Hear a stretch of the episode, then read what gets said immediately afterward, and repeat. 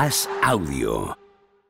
Te damos la bienvenida a Cao a la Carrera, un podcast original de As Audio con Álvaro Carrera. Damas y caballeros, ladies and gentlemen, bienvenidos al podcast que analiza la actualidad del boxeo nacional e internacional. Bienvenidos a Boxeo a la Carrera. En la esquina neutral, representando al diario As, recibimos a Álvaro Carrera.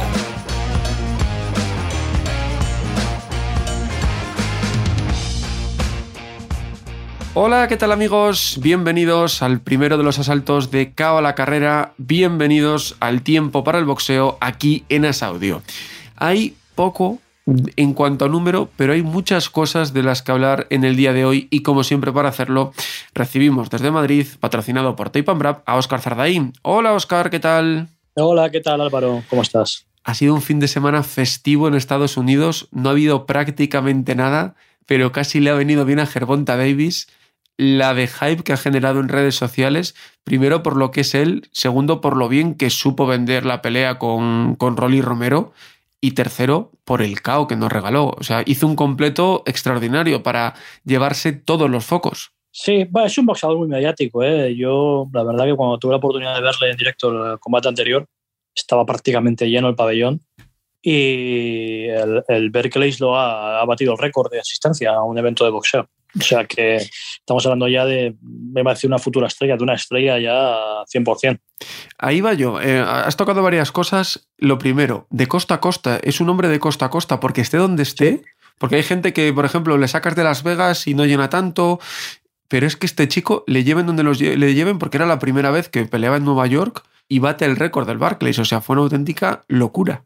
Sí, yo creo que conecta muy bien con la comunidad afroamericana mmm, porque, vamos, yo vuelvo a repetir, eh, cuando le vi, en, tuve la posibilidad de verlo en, lo, en Los Ángeles en directo, eh, obviamente la mayoría de la audiencia era, era negra y, y, les vi muy involucrados con él, ¿no? Como que es un poco, eh, por lo que sea, por, por sus, su, forma de ser, su, su estética, conecta mucho con, con ese tipo de de audiencia, digamos, un poco herencia de Mayweather, Tyson, incluso, ¿no? Así un poco pendenciero y de, de barrio, de barrio, de barrio malo, ¿no? Con una vida dura.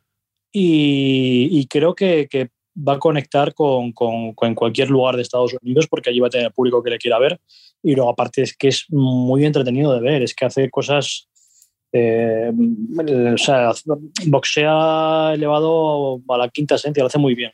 Y eso que el otro día estuvo reservón, sale arriesga, estuvo arriesgando muy poquito en los últimos combates porque se ha enfrentado rivales fuertes, ¿no? tanto Cruz como, como Romero, pegadores. Y aún así conecta, tiene acciones espectaculares, el peligro está siempre rondando, ¿no? Y, y eso a la gente le encanta. Pero es que además técnicamente demuestra que, que, tiene mucha calidad. El otro día cómo se quitaba las manos. Sí que es cierto que, que en las últimas peleas contra Cruz y, y, contra Romero se lleva golpes, pero es que el tamaño es muy claro. O sea, también le pasó contra Barrios, por ejemplo. Es que es muy, mucha diferencia de tamaño, ¿no? Romero es un ligero grandote, tenía mucha dif diferencia en envergadura y todas no se podía quitar. Pero la manera de contragolpear y sobre todo, no sé si estás conmigo, a partir del tercer asalto, cómo encontró el tiempo de Romero y fue cuando lo empezó a contragolpear, cuando subió él el ritmo de las acciones y poco a poco fue trabajando hasta que llegó esa mano del sexto asalto que él decía, eh, no sé si medio en broma, medio en serio, que no le había dado con todas las fuerzas que, podía, pues menos mal. Sí que es cierto que no le da tiempo a cargar la mano del todo, ¿no? Por la posición en la que está, pero es un KO espectacular y muy bien el árbitro. Que otro, en la circunstancia que se daba el combate y tal, se podría haber calentado y que hubiese pasado un accidente. Sí, otro árbitro deja que siga el combate y acabamos con, con Rolly en el hospital. Y de esta manera, mira, se fue por su propio pie y, y ya está, ¿no? Eh, sí, es verdad que la mano quizá no sea con toda la potencia, pero es que la, la coloca perfecta. Es como le, si hubiera le da el interruptor. Y, Exacto. Sí, sí, sí, sí. Es como si hubiera huequecito y dice, por aquí te la cuelo. Y yo es que el combate lo he visto un par de veces.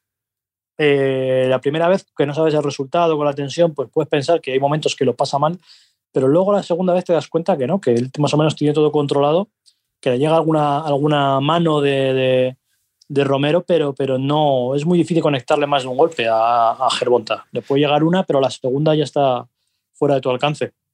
Y el momento en el que él conecta a Romero es una combinación que Romero le consigue previamente acertar dos o tres veces a, a Gervonta. Y en esta, en esta ocasión, el sexto asalto le tenía ya estudiado. Y Romero, que precisamente defensivamente y técnicamente no es lo mejor que hay ahora mismo en el boxeo, pues le coloca ese golpe que lo deja frito. Y además, lo que, lo que decías tú, eh, hubo un momento en el que la gente podía pensar que estaba tocado porque le llega una mano, no ve salida y se agarra. Pero es que yo creo que esos son, al final son recursos. De decir, me va a cazar más manos, no tengo necesidad, trabo las acciones. Y es que creo que controla también los tiempos, que él sabe que subiendo de categoría se tiene que comer golpes y lo asume. Porque además, sí que es cierto que Cruz y Romero le llegaron duro, pero en ningún momento le hemos visto titubear ni con, las ni con las piernas de trapo de momento. O sea, que es un tío compacto y que hasta estas últimas peleas ya con más peso no ha sido prácticamente castigado. Si es que no le vamos a ver eh, intercambios de golpes, ni él en cuanto vea que hay problemas o se va de piernas o trabará el combate, que eso también lo hacía Mayweather muy bien, cuando veía peligro se agarraba sin ningún tipo de complejo. Entonces, por eso no creo que va a ser muy difícil que le veamos eh, dañado o incluso en el suelo, porque le puede llegar, como te decía antes, le puede llegar con un golpe, pero con el segundo mm, o lo va a bloquear o te va a agarrar o, se va a ir de piernas o te lo va a esquivar. Es, es muy, muy completo y es muy listo, muy listo. Es muy vivo, muy listo, es muy fuerte y tiene que pegar como un caballo. Tiene que pegar de una manera extraordinaria. Eh, volviendo un poco al principio de la charla, eh, todos yo creo que si lo decimos con el piloto automático decimos lo mismo. Va a ser una mega estrella. Bueno, ya lo es. ¿Qué es lo que le falta? Porque yo creo que la clave son otros grandes nombres, porque es campeón en tres divisiones, lo venden así, pero realmente campeón absoluto solo fue en una. En el ligero, del superligero fueron cinturones secundarios. Veremos a ver qué le depara el futuro. Mayweather no estaba en su esquina. Primero dijo que sí se iba, luego que le gustaba mucho su equipo. Mayweather eso no estuvo en su esquina. Ahora mismo ya es agente libre. Eh, obviamente donde tiene que ir es a lo que venga el sábado, ¿no? Que es el, siguiente punto del programa. Eh, contra Heini. Tiene que ir ahí. Sí, yo, bueno, yo creo que va a seguir con PBC. No sé si con Mayweather por el medio o directamente él eh, yo le escuché unas declaraciones después de la pelea que decía que seguía perteneciendo a Mayweather, así como, como con un guiño y demás estaba Leonard el Herbe alrededor. O sea que yo creo que va, que va a mantener un poco la estructura. Y bueno, él está generando ya dinero, bastante, bastante dinero, sin títulos o, con títulos. Entonces, bueno, eh, no creo que le preocupe ahora mismo mucho el tema de los cinturones, la verdad. O sea, creo que está un poco por encima de eso. Pero yo creo que los nombres sí le, tiene que preocupar. Los cinturones no tanto, pero los grandes nombres, o un Lomachenko, por ejemplo. Está llenando, lo que hablábamos antes, está llenando los estadios igualmente. Entonces, mm, no lo sé. Eh, eh, yo creo que el único combate que puedo hacer es el ganador de Geni con Cambosos por el tema de, de, los derechos televisivos, de que no va a haber ningún problema en principio. Porque Cambosos, creo, si no me equivoco, está libre y Heini más o menos también acuerdos puntuales con Dazón. Con Ryan García creo que no se va a hacer. Aunque Ryan estuvo allí el otro día enseñando la patita. Pero bueno. Pero con, y con, y con eh, Lomachenko está con Top Run de momento también, entonces lo veo complicado. Así que yo creo que irá o por el Geni Cambosos o seguirá tirando de, rivales de PBC. Estaban rumoreando ahora de Michel Rivera, que, que derrotó a Jonfer. Que sería el único que le quedaría realmente. Sí, pero bueno, mientras vaya llenando estadios, o sea, es que es lo que te digo, es que está generando mucho dinero, es que realmente ya es una estrella. Ya es una estrella. Entonces le puede faltar, sí, que la, la, gloria del cinturón y tal, que le acabará llegando. No, no, no, no les veo muy preocupados en ese sentido. Están más preocupados por el negocio. A ver, es que es lo que tú dices, le acabará llegando porque ahora mismo, en condiciones normales, eh, me explico, condiciones normales, teniendo a un Lomachenko al 100%, que obviamente ahora está en la guerra de Ucrania y habrá que saber si vuelve y cómo vuelve, eh, ¿quién le puede meter mano a, a Gervonta? ¿Sakura Stevenson? Sí, pero es que me enteró que son muy amigos. O sea, pero muy amigos. De hecho, Sakura estuvo viéndole, luego se hicieron una foto juntos. Entonces, no sé, además Sakura está con Torran también. Entonces, no lo veo, no lo veo, no sé. No sé quién le puede meter mano. Y, bueno, cuando pase, si hacen, por ejemplo, la de Michel Rivera y no llegan a un acuerdo con el Cambosos Heini, pues ahí va a estar el problema de que, quién, a quién le pone, ¿no? Por eso están tirando también mucho de, peso súper ligero, como la pelea de Barrios, que era completamente necesaria, pero es que no tenían rivales. Entonces, eh, vamos a ver qué, qué, pasa. Porque sí, es verdad que lo que te digo, que va llenando estadios, pero llegará un momento que también la gente le pedirá le pedirá mayores nombres, ¿no? A ver, ahora la, la, hoja de ruta, si llega a Rivera y no llega a un acuerdo con Campos Heini, podría ser una revancha con Cruz, por eso de que no le noqueó, etcétera, etcétera. Pero es lo que tú dices, tiene dos opciones, tampoco tiene demasiadas, así que a ver qué, es lo que sucede. En esa velada, eh, destacar también que Erislandi Lara noqueó en el octavo a Gary O'Sullivan por el WBA regular del peso medio. Nos vamos al calendario, porque este pasado fin de semana no hubo mucho más en, lo que es en el boxeo profesional, simplemente en el amateur destacar, Oscar, eh, qué pedazo de selección tenemos, veníamos de hablar la semana pasada con Laura Fuertes, que había sido medalla en el Mundial, cinco medallas en el Campeonato de Europa de diez participantes. Es una cosa increíble. Bueno, es lo nunca visto, es histórico, es histórico para el español. Y mira, la verdad que el trabajo que llevan ya muchos años haciendo desde la selección, cuando ya hubo el cambio de, de directiva y demás, pues poco a poco va teniendo resultados y, ojalá en los próximos Juegos Olímpicos, pues eh, creo que el anterior, si no me equivoco, fueron cuatro, pues puedan ir cinco. Pues precisamente con el hombre que lideró ese cambio y que lidera técnicamente a la selección, vamos a hablar ahora. Rafa Lozano, muy buenas. Hola, buenas tardes. Enhorabuena, lo primero de todo, un trabajo de casi 10 años el que llevas haciendo ya en la selección, que este camino es largo, tú lo sabías cuando empezaste, lo has dicho cuando se empezó con la selección femenina, pero después del último Mundial femenino y del último Europeo masculino, los resultados han hablado por sí solos. Pues sinceramente sí que es verdad, llevamos ya 9, 10 años ya trabajando ya con el equipo masculino. Eh, yo cuando entré al equipo, pues yo me, marqué un reto personal, que era crear un equipo competitivo eh, y aquí lo tenemos en el equipo femenino, pues en el transcurso de, esta trayectoria, pues se incorporó el equipo femenino y el mismo reto fue incorporar al equipo femenino en la Blume, lo conseguimos y ahora pues que tuviéramos un equipo femenino competitivo. No tenemos el equipo completo, pero el equipo que tenemos de, de cinco o seis chicas, pues sí que es competitivo y de hecho ya pues han, han marcado un antes y un después, ¿no? Porque eh, ya tienen su medalla de bronce en un mundial, que eso no se había conseguido en la vida. Y en masculino, pues imagínate, eh, cinco medallas en un europeo, cuatro finalistas, eh, tres medallas de plata, una de bronce y una de oro. Pues imagínate la que, la que, estamos formando. Y la sensación, sobre todo, en, en lo masculino, ahora, ahora, iremos con lo femenino, pero lo masculino, sobre todo, de que podrían haber sido más. Al final, las peleas de Miguel y de Gazi fueron ahí muy igualadas, cayeron del lado que, que no era. La de Escobar fue prácticamente igual. Barrul, que es un poco el, que quizá un poquito estaba más descolgado, estaba debutando en estas cosas. O sea que también se necesita un proceso. Claro, Barrula que es un bosor que todavía tiene poca experiencia. Él tiene experiencia a nivel nacional, pero a nivel internacional no tiene, no tiene experiencia y tiene que ir cogiéndola poquito a poco. Igual que Ayú, cuando yo lo cogí para el equipo nacional no tenía experiencia y ya lo estaban moviendo en mundiales y en europeos. Y la experiencia pues la ha ido cogiendo poquito a poco. Eh, Miguel eh, y Gassi, con los dos que, que, han perdido, han quedado campeones, campeones de Europa, que no han perdido con cualquiera. Exacto. Y bueno, y Gaby, con el que perdió, fue, ha sido subcampeón de Europa, pero para mí Gaby no, no perdió ese combate. Ese combate, porque el, el, que puso ahí, el que puso un poquito más por querer ganar el combate fue Gaby. El otro estaba ahí esperando, esperando, esperando a verla venir.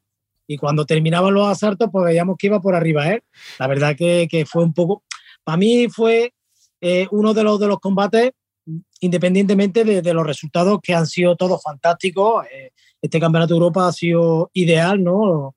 Eh, en los resultados, pero sí que en ese Campeonato de Europa, en ese combate de, de Gaby, no, no, no lo vi yo muy, muy acertado, ¿no? Pero bueno, son humanos y también se pueden equivocar, ¿no? Sí que es cierto que en comparación con otros campeonatos eh, no se han visto las cosas que se veían anteriormente, porque además ha, habido, bueno, Emanuel en las semifinales tuvo, tuvo ahí también lo suyo, pero consiguió ganar, o sea que hubo bastante justicia, pero la sensación, por ejemplo, también que me dio con José Quiles es de que, ay, sí, pues para mí sí que se merecía haber ganado el, el torneo, fue 3-2, fue una pelea súper cerrada.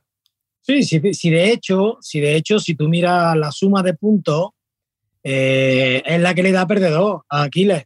Pero Aquiles gana el primer asalto y el último asalto. Lo que pasa es que por la suma de puntos, pues pierde. Pero si fuera por asalto, tú ganas asalto ganado, pues asalto que, que no te pueden rebatir ninguno. Lo que pasa es que por la suma de puntos, pues ha perdido. Pero si tú miras la puntuación, el primer asalto lo, lo, lo gana 3-2 el segundo creo que lo pierde 5-0 o 4-1 y el, y el tercer asalto lo, lo gana 4-1. ¿Qué es lo que pasa? Que por la suma de puntos pues le dan, le dan perdedor. Pero ya te digo que independientemente del resultado, eh, creo, creo que en general eh, los veredictos, los veredictos, los, los jueces, árbitros han actuado muy bien y con diferencia, porque antes boxear con uno de casa era ya perder casi, casi seguro. Y nosotros hemos quitado de, de medio, creo que han sido a tres armenios. Sí, exacto. A tres armenios. Lo que te quiero decir que, que, que eso no, bueno, eso no lo he visto yo en mi vida. Yo llevo en el, yo llevo en el equipo nacional desde el año 89-90 y, y desde entonces he visto torneos muchísimos, campeonatos del mundo, campeonatos de Europa, amateur, y yo nunca he visto eh, que te tocara con uno de casa y ganara. Eso ha sido, eso ha sido algo, aquí ha sido algo histórico a nivel de, de, de, juez y árbitro. Esto lo que quiere decir que, que bueno, que, que, eh, el boxeo está cambiando, eh, que, cada vez están siendo más justos y yo creo que eso es como, como va a perdurar y es lo que, y lo va, y es lo que va a hacer que, que los Juegos Olímpicos pues en Los Ángeles pues siga el boxeo, ¿no? Exacto, al final esa limpieza es la, la que se necesita y es, eh, bajo mi punto de vista, también la, la que se ha visto. Eh, el nombre propio, obviamente, el equipo es el nombre propio en estos europeos, pero el nombre propio es el campeón de Europa, Martín Molina, que por fin ha dado ese golpe encima de la mesa. Yo creo que ha hecho los mejores combates de su carrera.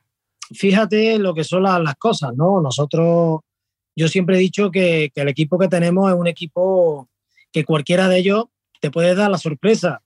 A mí me dicen, oye, eh, vuestra figura, digo, mira, lo siento mucho, pero figura no tenemos. Tenemos figura, pero es que todo el equipo son figuras, porque cada uno de ellos en su categoría de peso eh, te puede dar una sorpresa. Y siempre lo he dicho y lo diré.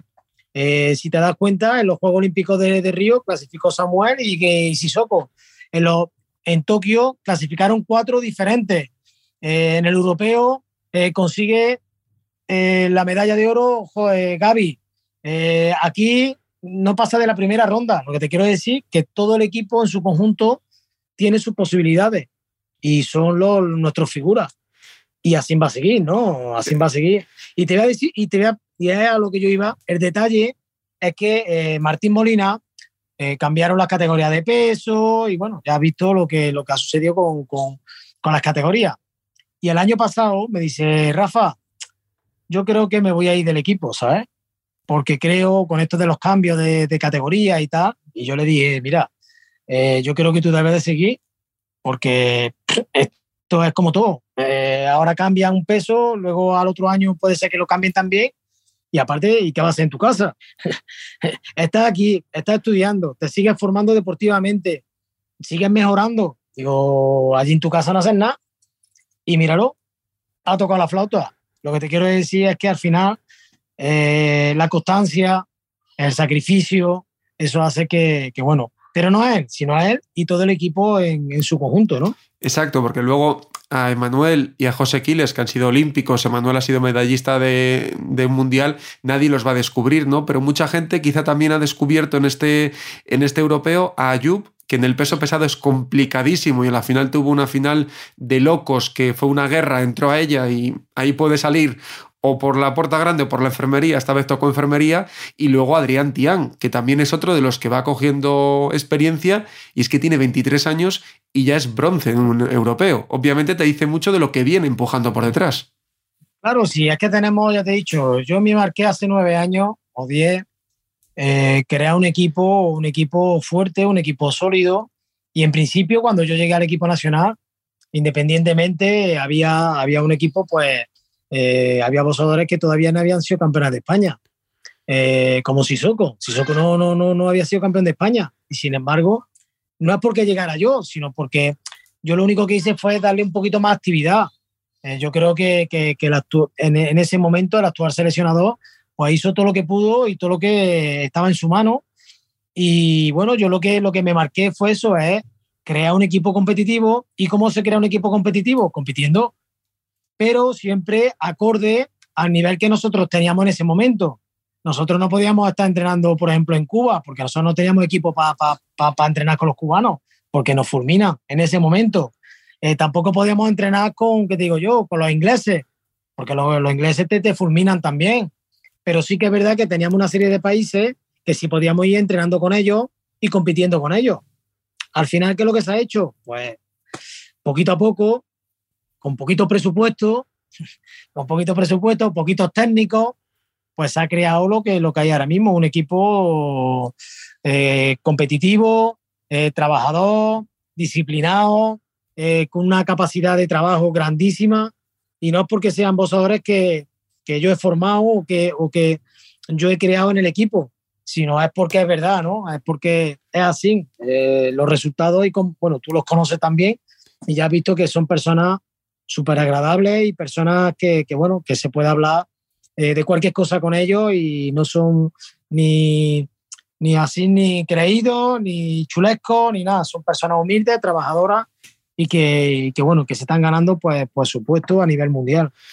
Pues el triunfo de una selección, el triunfo de un proyecto. De nuevo, enhorabuena, Rafa, y muchas gracias por haber estado con nosotros hoy.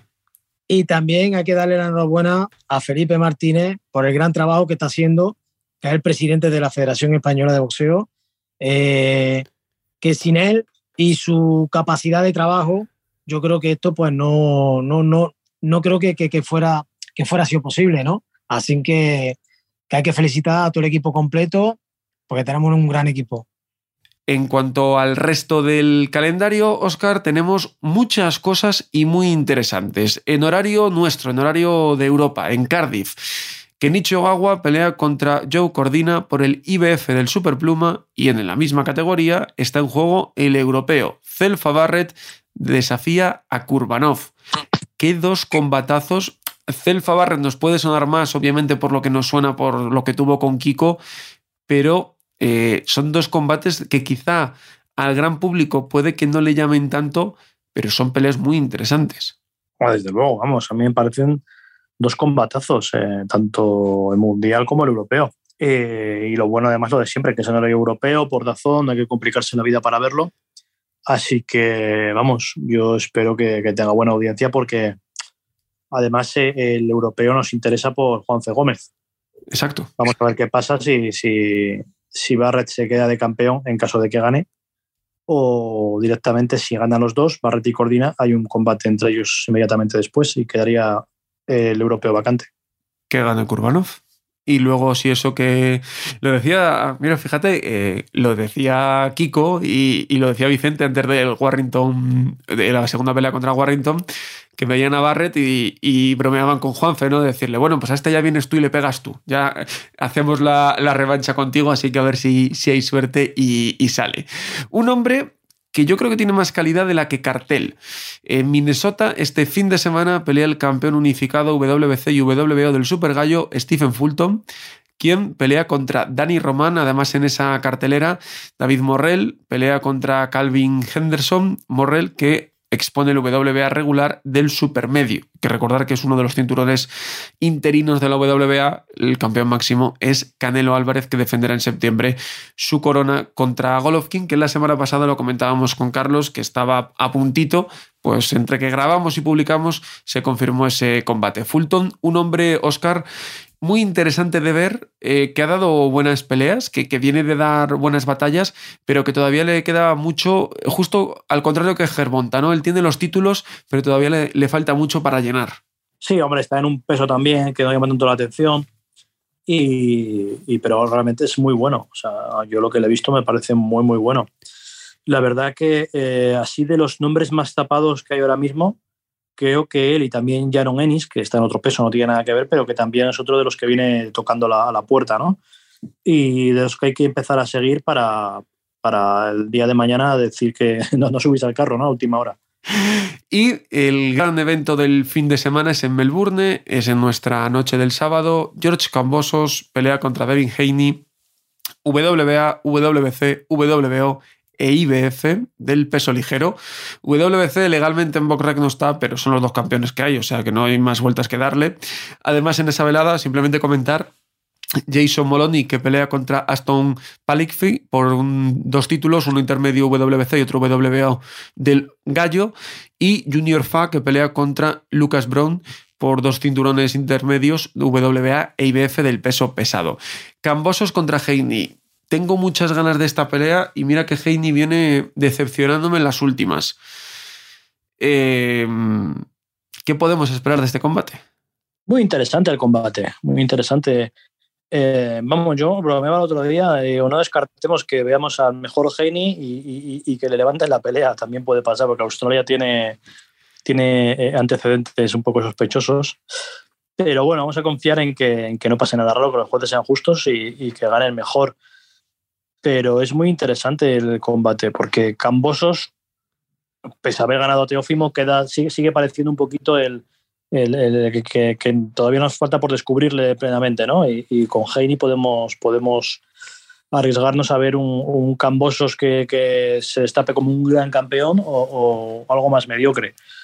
También Heini a ver qué hace. Heini tiene que salir a arriesgar, no le puede valer con, con lo que estaba haciendo últimamente de tocar y aburrir a las ovejas. Tiene que salir a jugársela porque está fuera de casa y muchas veces los boxeadores americanos que no están acostumbrados a salir eh, psicológicamente no están a la altura de ese tipo de, de, retos. Y además va contra el campeón en su casa, o sea que tiene que remar bastante Devin Haney, así que veremos a ver qué, qué, consigue, qué consigue hacer. Y quizá os pillo algunos un poquito a contrapié, pero nos queda un combate más, pero ya la próxima semana. Lo que pasa que no llegamos con el próximo podcast. El martes un día muy raro para el boxeo, pero sabemos que en Japón a veces pasan estas cosas. Tenemos la revancha entre Naoya Inoue y Nonito Donaire. Mundiales WBC, WBA e IBF del Gallo. Es que no entra en el fin de semana, Oscar. Pero qué combate nos espera. Inoue contra Donaire 2. Yo todavía recuerdo el primero y me emociono. Sí, con, con que sea la mitad que el primero, ya va a ser un combatazo. Es que el primero fue buenísimo. Yo recuerdo cuando lo estaba viendo en directo, que en España lo pudimos ver por Eurosport, creo recordar. Uh -huh.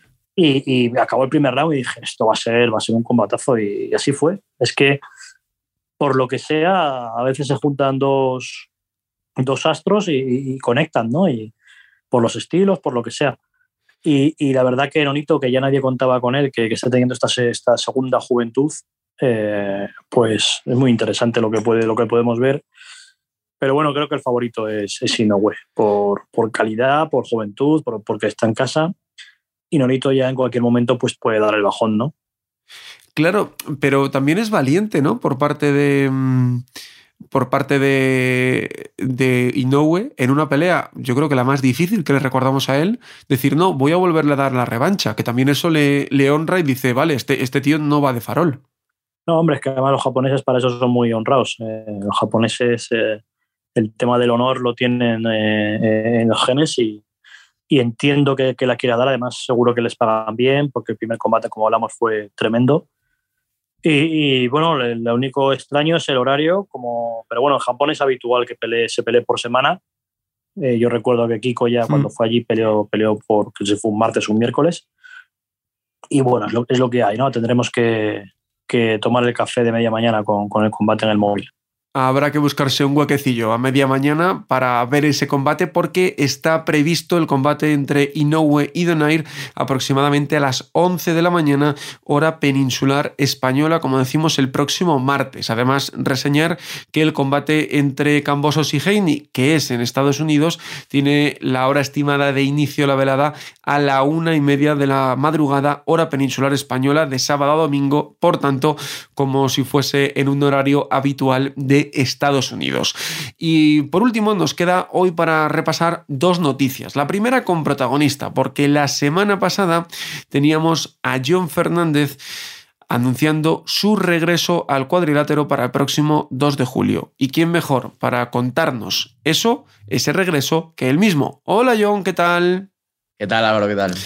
Pues tenía ganas de hablar contigo por esta noticia. Yo ya lo sabía desde hacía mucho. El, martes de la semana pasada lo, anunciamos en, en pero quería traerte aquí también a hablar fuera, digamos, del Twitch y, lo que es la noticia de que vuelves al ring. ¿Cuántas ganas de 0 a 10? 15. Eh, la, verdad que tengo muchas, muchas ganas. lo estabas diciendo y se me estaban poniendo los, los pelillos de punta. Y creo que eso es lo bueno, ¿no? Que obviamente ha sido. Va la voy a pelear un año después de haber perdido por KO. En medio pasó lo de que no pude pelear. Bueno, al final tuve unos problemas personales que me derivaron en lo emocional, que me, me derivaron en lo físico. Y bueno, ya estamos de vuelta, estoy con muchas ganas. Y creo sobre todo que lo más importante es eso, ¿no? Eh, las ganas, que el día que me llamó, bueno, Oscar y yo habíamos hablado, oye, que quiero volver más o menos en esta fecha, me gustaría, tal. Además, fue por un mensaje que tuve con él, o sea, decidí volver por un mensaje que tuve con él. Y le dije, oh, me gustaría por estas fechas y tal. Y me dice, mira, he cerrado este día y seguramente es a este rival. Y estaba yendo a entrenar y se me pusieron los pelos de punta, en plan otra vez, como sentir esa emoción. Y dije, vale, he tomado una buena decisión. Y sobre todo, yo recuerdo esa conversación de.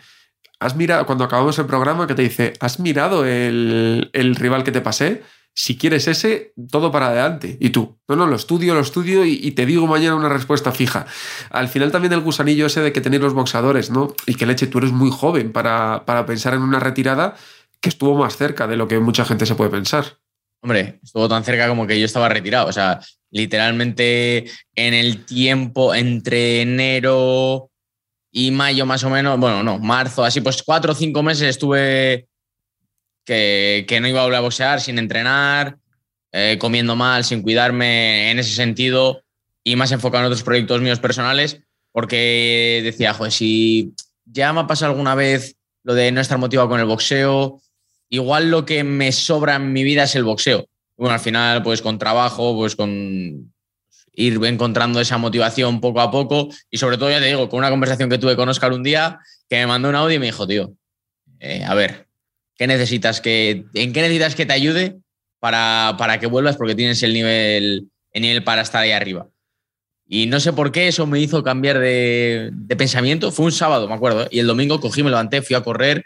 Eh, ahí es cuando decidí también cambiar de equipo. Llamé a, a Ángel y dije, oye, mándame el número de Nico que le voy a llamar a, para entrar con él, tal, no sé qué. Y, bueno, pues aquí estamos. Al final a veces, eh, porque mucha gente entiende que los cambios eh, llegan por malos rollos, pero que a veces también el cambio es simplemente por, romper un poco la mente, salir del ambiente ¿no? Y, volver a empezar, digamos, de cero, que es un poco lo que necesitabas tú, yo creo. Claro, y ya no solo eso, ¿no? No, no hay malos rollos. De hecho, eh, he ido a aguantar ahora hace poco al gimnasio de Tinín, hablo con él muchas veces, o sea, no tenemos ningún mal rollo simplemente que hay veces que las relaciones ya eh, se caducan, por así decirlo, eh, se estancan, se, hacen monótonas y pues que yo creo que para ambas, para los dos, pues al final eh, creo que ha sido bueno y fue, vamos, sin ningún problema. Ya te digo que hablamos muchas veces. Y que, sí que es cierto que mucha gente me dicen, ya no viene al programa. Bueno, pues obviamente tiene otras cosas que hacer y ya no le da tanta la prioridad, no puede venir hasta Valdemoro, lo entiendo perfectamente. Pero que hay que entenderlo también como con otros deportes. ¿Cuántas veces se cambian otros deportes de entrenador? No pasa absolutamente nada. O sea, que, al final es son ciclos y como tú bien dices, casi es mejor romper en un punto en el que habéis quedado como amigos que romper en un punto donde quizá la situación fuese insostenible. Al final, pues mira, pues un cambio y no, no hay nada más. ¿Qué tal con, con Nico? ¿Cómo te estás encontrando? La verdad que, muy bien, eh, muy motivado, con muchas ganas. Creo que, bueno, que nos hemos acoplado bien eh, el uno al otro. Y bueno, es pronto ¿no? para ver resultados, porque como digo siempre, ni ahora vamos a descubrir América, él y yo, ni, ni voy a ser ni mejor ni peor que antes. Voy a ser diferente, eh, pero con mi esencia, como he sido siempre. Y bueno, pues el paso de las peleas irá demostrando pues, si ha sido una buena decisión o no. Yo creo que además, salvando las distancias, pero tenéis un concepto similar del boxeo, porque el primer John era un poco como, como Nico, ¿no? Eh, Nico siempre ha sido un boxador de cerrar huecos y lanzar golpes duros. Y el, primer John era así también un poquito más agresivo, que te he escuchado varias veces decir que es un poco lo que quieres ahora intentar recuperar. Sí, un poco volver a esa esencia que tenía el John Fer del bigote, que es, como tú has dicho, ¿no? Al final eh, ser un boxeador ofensivo, eh, trabajando mucho en pues, el paso atrás, pues al final por mi envergadura, con golpes rectos de poder y sobre todo con mucho ritmo, creo que ahí es donde saco mi mejor versión. Y, y Nico lo un poco parecido, es cierto que, que boxeamos diferente, pero que a la hora de verlo eh, lo vemos muy parecido, lo vemos muy parecido. O sea, obviamente hay que mejorar cosas, hay que pulir cosas, eso siempre, pero que vemos un boxeo muy parecido y eso creo que al final es, es beneficioso. 2 de julio la primera pelea. ¿Cuál es el plan que tienes y cuál es el plan que nos puedes contar? Que no sé si nos podrás contar todo el plan que tienes en la cabeza. Bueno, tú, tú lo sabes porque lo hemos hablado aquí después del programa, pero de momento no se puede decir, quiero ir pelea a pelea. Eh, lo que sí seguro que si esta, bueno, iba a decir si sale bien o, o salga como salga, o sea, yo soy boxeador y voy a seguir siendo boxeador. Eh, me gustaría hacer más de una pelea lo que queda de año, o sea, la de julio y mínimo una más. Eh, es cierto que esta voy a volver en el peso welter, eh, por, sobre todo porque es cierto que soy grande, soy un, peso ligero muy grande. Entonces, ¿qué pasa? Quiero volver y disfrutar también un poco. Entonces, esta primera pelea no quería, no quería tener que pensar en una bajada excesiva de peso, como os he dicho, como te he dicho, vengo de, estar tiempo parado, de haber estado sin entrenar. Entonces digo, bueno, bastante tengo la primera pelea con ponerme a entrenar, eh, volver a hacer sparring, estar bien en cuanto a boxeo, motivación, sacrificio y todo, como para eh, exigirme una bajada de peso muy, eh, muy grande. Entonces, ¿qué quiero hacer? Ir de forma gradual. Esta primera en el welter, pero no va a ser mi peso ni mucho menos. O sea, mi intención mi intención, lo que sí que tengo claro es que mi intención es volver, volver al ligero y poder ser campeón de Europa en el ligero. ¿En cuánto más o menos ese objetivo? ¿O tampoco quieres marcarte en plazo? Eh, es que ya sabéis cómo. es que el, boxeo, es, muy puñetero para eso, sí. Eh, puedo decir que lo quiero hacer el año que viene, igual gano tres peleas importantes y no me nombran aspirante y me sale una pelea en Estados Unidos. Es que al final eh, me gustaría el año que viene, como tarde, pues sí, antes de verano del año que viene, de 2023, ser campeón de Europa. Pero claro, es lo que te he dicho, que puede ser o puede ser que eh, el campeón se lesione y tenga que defender con no sé quién y no sé cuántos y al final pues se retrasa. también te hubiera gustado antes haberlo disputado y no pudiste disputarlo porque no, no salía esa oportunidad y no crecías en, en lista SEBU. Ya sabemos cómo, cómo funciona eso al final.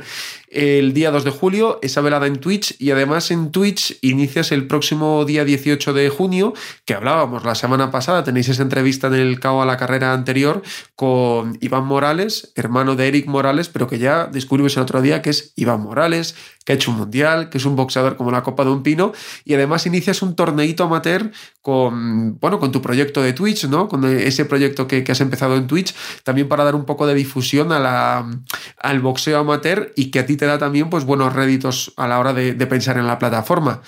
¿Qué tal el John Fair Matchmaker, el John Fair Promotor? Eh, es, más, es más duro de lo que pensaba, sobre todo porque ya no es solo casar las peleas, que bueno, al final es cierto que he tenido suerte de que tiene, tiene bastante equipo amateur, eh, pues luego Mitchell también, van a participar Jero, va a, traer dos chicos, Javi Pardo. Bueno, pero al final hay gente del entorno que conozco, que tengo mucho trato con ellos, que han podido eh, ofrecer boxeadores y que haya podido casar peleas y ningún problema por, ese, por esa parte. Pero sí que es cierto que como yo le quiero dar una vuelta de tuerca y hacer pues unos vídeos a, todos los amateurs, fotos, eh, como cuidar un poquito más esa imagen, pese a ser amateur, pues creas que no, lo que es más difícil es cuadrar con ellos, oye, mira, que vamos a ir a grabarte, ¿qué tal? No, es que hoy no puedo, es que me da vergüenza hablar, es que, por ejemplo, teníamos... Eh, teníamos una idea que era ¿no? que todo que grabara cada uno en un plano corto diciendo sígueme pelea a través de Twitch. Bueno, fuimos a, para grabar la primera. No, es que a mí me da vergüenza. 16 tomas. Dije, vale, esta idea totalmente desechada. O sea, esta idea no la vamos a hacer porque nos va, si con el primero ya nos ha costado esto. Bueno, pero, bueno, la verdad que guay, ¿eh? ¿eh? Es un proyecto súper interesante, ¿no? Porque al final también eh, das difusión al, deporte amateur y a ti también te permite seguir creciendo entre los más jóvenes, que son precisamente los que están peleando en, en categoría amateur ahora mismo. Sí, la verdad que, que, bueno, al final con todo esto que estamos haciendo de Twitch y tal, pues el boxeo profesional entiendo que es lo que más vende, lo que más le gusta a la gente pero bueno, yo me pongo en la piel de cuando yo era amateur y yo decía, joder, a mí me gustaría salir en el cartel, a mí me gustaría que si va a dar alguna televisión todas las peleas, que también de la mía, como sentirme un poco más protagonista. Y bueno, un poco es lo que, lo que estoy intentando hacer. Todos los eventos van a ser de seis, siete peleas amateur y una o dos profesionales. En este caso, pues eh, traemos aquí al hermano de, de Eric Morales, como has dicho, a Iván Morales y, nada, pues un poco es eso, ¿no? Eh, cambiar un poco eh, la forma de hacer, no, no, la forma de hacer, porque los que lo han hecho hasta ahora han hecho perfecto, pero sino la forma de difundir el boxeo amateur. No sé si está mejor explicado así, ¿no? Eh, es cierto que esta primera velada la vamos a hacer en el Metropolitano, pues porque es todo mucho más fácil, dan muchas facilidades y tal, pero la idea es, pues, tener recintos chulos, buena iluminación, bueno, pues que también se sientan un poco los boxeadores amateur, aun teniendo poca experiencia, que se sientan un poco más protagonistas, que pensándolo en lo que a mí me hubiese gustado, pues es cierto que a mí me hubiese gustado también sentirme un poco más protagonista. Y a mí yo creo que a todos, ¿no? Que al final eso también mola. Pues 16 de junio, primera velada. 18, 18. y eso mira que, que, la voy a comentar yo. 18 de junio, eh, primera velada de, esas series de New Boxinera y eh, el día 2 de julio que llega tu pelea. John, que vayan muy bien las dos cosas y os seguimos atentos a esos proyectos en Twitch. Muchísimas, muchísimas gracias y nada, ahí estaremos dándolo todo qué ganas tenía yo de, escuchar ya esto de, John Fer, Oscar, y tú que nos ha contado John, ¿no? Que, has estado ahí pinchando por detrás. Qué, bien, ¿no? Que, vuelva a estar motivado y, a ver si, si puede encontrar su, máximo. Sí, hombre, a ver, es que es una pena, eh, pero claro, el tema pues eh, mental es muy complicado y tampoco uno puede obligar en un deporte como este tan, tan peligroso a subir al ring si no estás 100% eh, concentrado y motivado en lo, que tienes que estar, ¿no? que en, la, actividad y, ir convenientemente entrenado y convenientemente preparado para, ello. Pero con el paso del tiempo yo le veía que poco a poco pues iba recuperando, se iba animando y, pues sí, la verdad que, que le, le, pincho un poquillo ahí para que, para que se lo pensara dos veces eh, el tema de, de, regresar y regresar en condiciones. Y bueno, hemos trazado ahí un pequeño plan que esperemos que salga mejor que el famoso plan de Alonso y, y quizá para final de año podamos eh, pues tener a John Fer en el peso ligero, que es la idea que tenemos. Y si no pudiera dar el peso ligero por, por, porque su cuerpo ya no, no puede, pues eh, quizá el super ligero sea su, su categoría. Ojalá que vayan bien esos planes y que pronto podamos ver a, John en esos combates importantes que, estáis buscando. Y para cerrar esta semana, Oscar, nos vamos hasta Tuscaloosa, hasta Alabama, porque allí, la ciudad natal de Deontay Wilder, es donde la semana pasada inauguraron una estatua del boxeador y ha dicho el ex campeón del mundo de los pesos pesados que va a volver lo comentábamos aquí en, este podcast hace no tanto, que ojalá que decidiese seguir porque creíamos que le quedaban buenas peleas. A mí personalmente me gustaría verle contra Andy Ruiz. Sí, o con Anthony Joshua sería también un combatazo.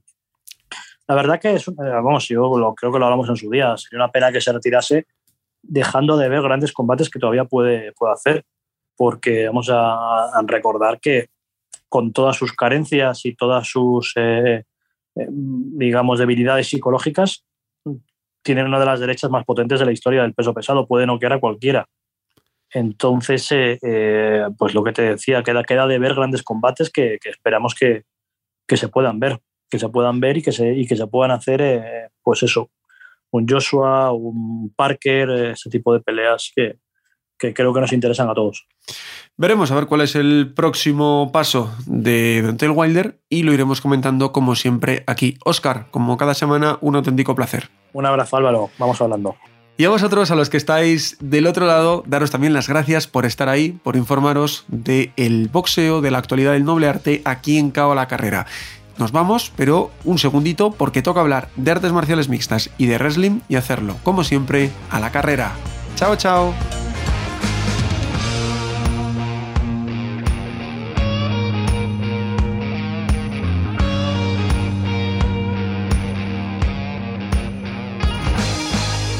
Gracias por escuchar Cao a la Carrera, un podcast original de As Audio con la dirección de Álvaro Carrera, la producción de Javier Machicado y la realización de Vicente Zamora. Todos los miércoles en la sección de As Audio en as.com.